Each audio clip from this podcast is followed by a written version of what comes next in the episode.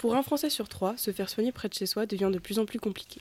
En effet, en raison des départs en retraite, les médecins âgés, qui représentaient 42,9% des effectifs en 2011, ont beaucoup de mal à, beaucoup de difficultés pardon, à trouver un successeur au sein de leur commune, notamment dans les zones économiquement moins dynamiques.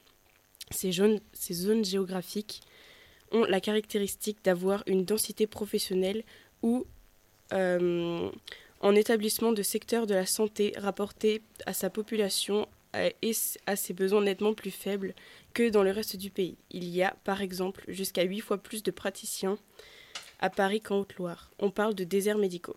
De nombreuses solutions sont envisagées, mais parmi elles, certaines posent des problèmes bioéthiques. Nous en exposerons plusieurs de ces solutions au cours de ce débat ainsi que leurs limites. Je suis en compagnie de Mathis Lecaire, professeur d'anatomie à l'Université de Rennes 1, et de Wenona Lefort, médecin généraliste libéral installé à Montauban de Bretagne depuis environ 10 ans. Johan Lelièvre, télémédecin, est également à nos côtés, ainsi que Baptiste Cluzot, membre de l'ONDPS, Observatoire national de, démographie et des professeurs de professions de santé. Pardon. Mesdames et messieurs, place au débat. Les déserts médicaux est en effet le problème confronté, auquel est, confronté le ministère de la Santé, qui s'empire année après année. Donc une solution qui consiste à obliger les jeunes médecins à, s'installer dans des zones médicalement décertifiées est en cours de débat aujourd'hui. Elle est prônée par la Cour des comptes, le Conseil économique et social, et ainsi qu'une trentaine de sénateurs. Pourtant, le gouvernement refuse cette solution.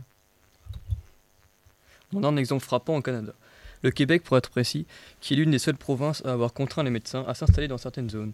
Le Québec est immense, c'est deux fois et demi la France. Pendant des années, les autorités ont arrosé les médecins de subventions pour les inciter à s'installer dans les territoires reculés. Mais rien à faire, ils n'y allaient pas.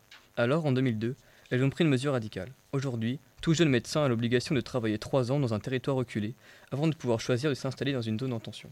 Très bien, mais quels en sont les effets? Eh bien, huit ans après la réforme, le nombre de médecins dans les provinces reculées avait augmenté de plus de 25%, quatre fois plus vite que le reste de la population. Ces mesures ont été très efficaces, au point d'ailleurs que personne n'envisage aujourd'hui de les réformer. Cela concerne également les médecins étrangers, qui n'ont l'autorisation de travailler que dans ces territoires lointains. Mais en France, les médecins refusent toute forme de contrainte, qu'il faut entendre, puisqu'ils sont moins bien payés qu'en Allemagne, mais également moins nombreux. Ce qu'il faut savoir, euh, c'est que ce sont surtout les médecins libéraux qui manquent. Seulement 9,4% des nouveaux inscrits au Conseil de l'ordre des médecins au 1er janvier 2017 ont choisi de travailler en cabinet. Les 70 autres ont choisi de pratiquer une activité de salarié, tandis que les 20% restants ont choisi d'assurer seulement des euh, remplacements. Et pourquoi ce choix? Eh bien, les jeunes générations craignent de se retrouver isolées dans leur cabinet et surtout d'être astreints à travailler 80 euh, heures euh, par semaine. Avec euh, la croissance de la féminisation de la profession, puisqu'on le rappelle, il y a plus de 50% de femmes médecins, l'organisation de vie de famille devient une priorité avec laquelle une activité en zone rurale peut parfois être incompatible. Des questions peuvent survenir, comme le métier du conjoint. Le conjoint pourra-t-il trouver un emploi sur place ou euh, pourra-t-il scolariser les enfants? On parle donc euh, de l'école primaire, du collège et également euh, du lycée. Par ailleurs, des charges financières lourdes, un temps de travail journalier important et difficilement compatible avec une vie famille, ce sont donc autant de motifs qui incitent les jeunes médecins à exercer en tant que salariés ou en remplacement en France. Néanmoins, ces mesures n'ont pas suffi à résorber durablement les déserts médicaux. Par ailleurs, cette solution demande à mobiliser un budget élevé, puisque ces jeunes médecins ou ces médecins étrangers bénéficient d'incitations financières fortes, qui doivent être financées par la collectivité. Au-delà de l'obligation légale, je rappelle qu'au Québec, les incitations financières sont très fortes pour s'installer dans ces déserts. En 2015, elles ont coûté plus de 86 millions d'euros à l'assurance maladie pour, pour des effets mitigés. Certes, mais, sur cette même démarche, on peut prendre l'exemple de l'Allemagne. Donc après la réunification, donc euh, aux alentours de 1993, euh, le, système, euh, l'Allemagne a mis en, place un système afin de rattraper la différence de développement entre l'Allemagne de l'Est et l'Allemagne de l'Ouest. Donc les jeunes médecins peuvent s'installer librement.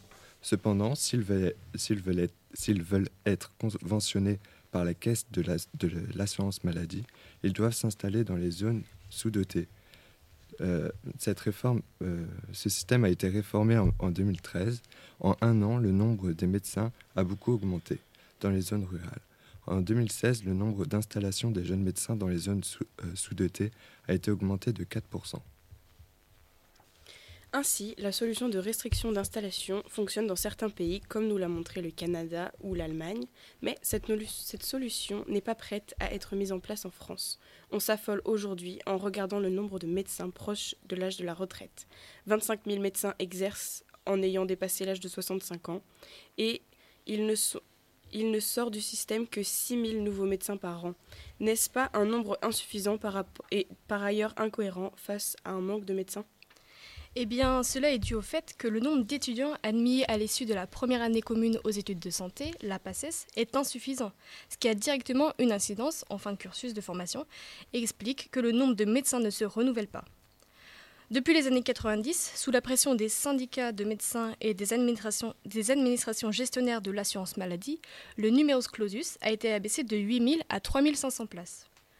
Depuis une dizaine d'années, les pouvoirs publics ont légèrement desserré les taux, Toutefois, il est à craindre que ce rationnement entraîne, avec le départ en retraite euh, des médecins plus anciens, une pénurie de praticiens dans les années à venir.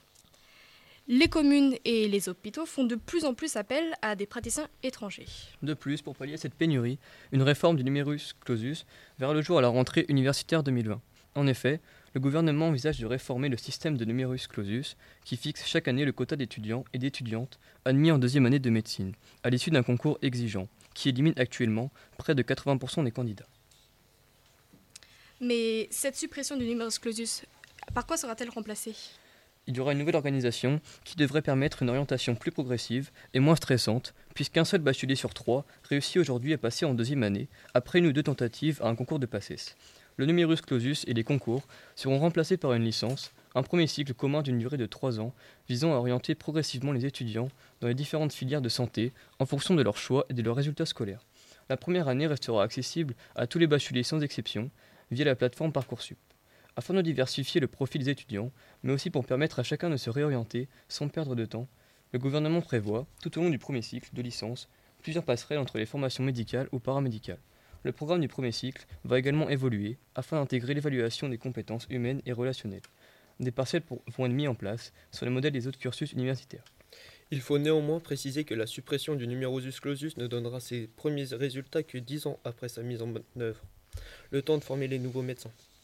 Ainsi, nous avons tout de même une solution qui est déjà en train de se mettre en place, mais elle ne montrera ses effets que plus tard et ne garantit pas forcément de pallier aux déserts médicaux. Or, ce que le gouvernement recherche, c'est une solution rapide et efficace. Il existe une solution intéressante proposée par l'ANEMF, l'Association nationale des étudiants en médecine française. Il s'agit du développement de la médecine itinérante-. Donc vous allez me demander qu'est-ce que la médecine itinéra- itinérante Il s'agit de médecins généralistes, des ophtalmologues ou bien des infirmiers qui se, retrouvent dans des véhicules afin de, sillonner les communes dans le besoin. Cela permettrait-il de réaliser les consultations classiques? Euh, oui, et même des échographies. C'est une solution, solution tout à fait envisageable. De plus, cette mesure est en accord avec la loi, puisqu'un décret permet déjà, en cas de nécessité de santé publique, de délivrer des soins dans une unité mobile. Certains jours de la semaine, des médecins seraient alors mobilisés, ir et rendre service sur les territoires défavorisés. Malheureusement, peu de médecins acceptent car la charge de travail augmente. C'est une mesure intéressante mais insuffisante, dans le sens où les patients veulent être suivis dans la durée mais également par le même médecin. De plus, la charge de travail euh, est considérable pour les médecins euh, mobilisés, ce qui est une nouvelle fois incompatible avec une vie de famille. Il est vrai que cette solution existe déjà. Des médecins se déplacent certains jours de la semaine et se rendent chez des patients à domicile, dans des régions localisées. Mais là encore, un problème bioéthique se pose, puisque cela contraint la vie des médecins et ne peut pas répondre à un suivi régulier des patients. Avez-vous d'autres propositions? Oui, j'en ai une, la télécabine. Les télécabines peuvent être également une solution pour lutter contre le problème des déserts médicaux. Ce sont des cabines implantées dans les communes qui le nécessitent. Des médecins comme moi qui interviennent en direct avec des patients à travers un système de visioconférence diffusé sur une télé. Tous les, tous les instruments indispensables sont présents dans la cabine. La télémédecine, est une, la télémédecine est une autre manière de soigner, avec les mêmes exigences de qualité et de sécurité pour des actes classiques. Mais peut-on faire tout ce que l'on pourrait faire dans un vrai cabinet?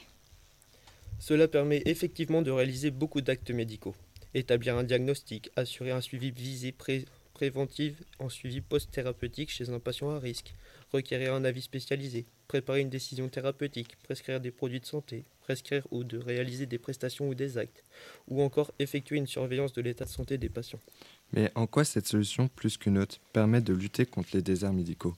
Ces télécabines ont l'avantage d'augmenter le nombre de consultations par jour de médecins.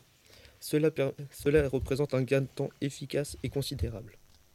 Il est vrai que ces ces télécabines présentent de nombreux avantages. Cependant, elles présentent aussi des inconvénients. Par exemple, les euh, clients, enfin les, malades qui ont besoin d'un contact direct euh, ne retrouvent pas ça dans les télécabines et n'ont pas cette présence des médecins qui peuvent les rassurer. Donc ça peut les freiner, ça peut freiner certaines personnes à aller se soigner. De plus, on peut se demander si ces cabines sont aussi adaptées aux personnes, par exemple à mobilité réduite, euh, cela permet-il de faire entrer des fauteuils roulants? Et pour les personnes souffrant de claustrophobie, pourrait-elle utiliser ces espaces qui sont plutôt confinés Les cabines se perfectionnent de plus en plus et elles cherchent à répondre à un maximum de besoins. Néanmoins, la télémédecine n'est pas faite pour remplacer les médecins de ville, mais surtout pour éviter de devoir attendre plusieurs jours pour avoir un rendez-vous dans des zones urbaines où la population de médecins est insuffisante. Ces technologies peuvent permettre une amélioration considérable de l'accès aux soins. Il existe également des valises de télémédecine utilisées pour les soins en intervention d'urgence. En Dordogne, par exemple, les sapeurs-pompiers attendaient avec impatience une valise de télémédecine qu'ils ont reçue en mars dernier. Avec une liaison cellulaire en 4G, cet équipement permet de transmettre en temps réel des images et des informations sur l'état de santé d'une victime directement sur le lieu d'intervention. Des médecins urgentistes peuvent ainsi prendre connaissance des informations à distance et établir un diagnostic avec toutes les données. Les médecins ne sont généralement pas contre ces avancées technologiques. Ils sont globalement favorables à ces évolutions. Aujourd'hui, ils sont 84% à utiliser des smartphones ou des tablettes numériques dans le cadre de leur travail. Contrairement à ce que l'on pourrait croire, la télémédecine n'est pas une ubérisation de la médecine puisque les interlocuteurs sont forcément des professionnels de la santé. Offrir à tous les Français l'accès à des soins de santé de qualité est l'un des objectifs prioritaires du gouvernement. Pour conclure, nous pouvons dire que la recherche de solutions face à au problème des déserts médicaux est en cours, mais que de nombreux éléments sont à prendre en compte. Vous avez abordé la restriction d'installation, la suppression du numerus clausus, la médecine itinérante, mais également différents dispositifs de télémédecine. Toutes ces solutions sont efficaces à degrés divers. Mais elles posent également des problèmes éthiques. De nombreuses autres solutions sont envisageables, telles que l'augmentation du nombre de maisons de santé, le recours aux médecins étrangers, etc. Mais ces solutions ne garantissent pas non plus la fin des déserts médicaux, ce qui pose aussi la question plus générale de l'urbanisation croissante et de la dévitalisation, économique des communes rurales, qui fera l'objet d'une prochaine émission. Mesdames et messieurs, je vous remercie de votre participation à ce débat.